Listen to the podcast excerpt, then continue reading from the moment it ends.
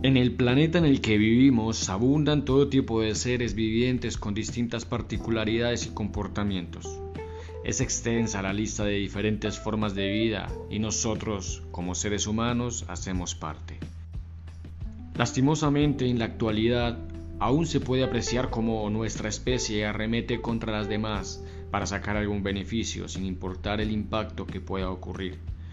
Estas acciones se presentan exponencialmente en el planeta cada día que pasa. No podemos culpar a las gigantes compañías de muchos sectores que sustraen materia prima en todo el mundo. Sin darnos cuenta, nosotros contribuimos en esa horrible causa, a veces sin siquiera saberlo. Cuando tiras basura en la calle, cuando no separas la basura, piensa que toda esa basura irá a parar a algún lugar del mundo, e imagínate cómo debe ser ese lugar. ¿Cómo hacer para separar y organizar entre tanto desperdicio? No hay manera. Entonces se queda así y cada año crece más y más.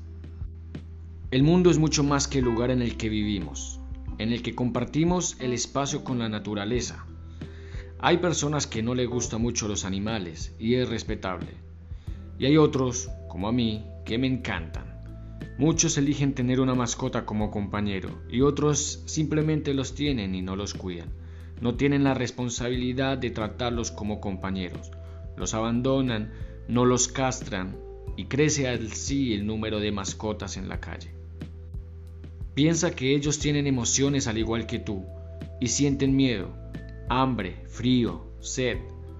La explotación de perros de, entre comillas, raza seguirá existiendo mientras haya personas que sigan comprando, al igual que la explotación en nuestra misma especie.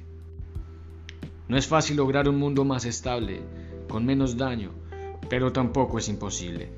Y para comenzar puedes contribuir con tu granito, que en serio vale mucho. Te agradezco por quedarte hasta aquí, eso demuestra que eres una persona comprometida por un cambio mejor. Te deseo una maravillosa semana, hasta luego.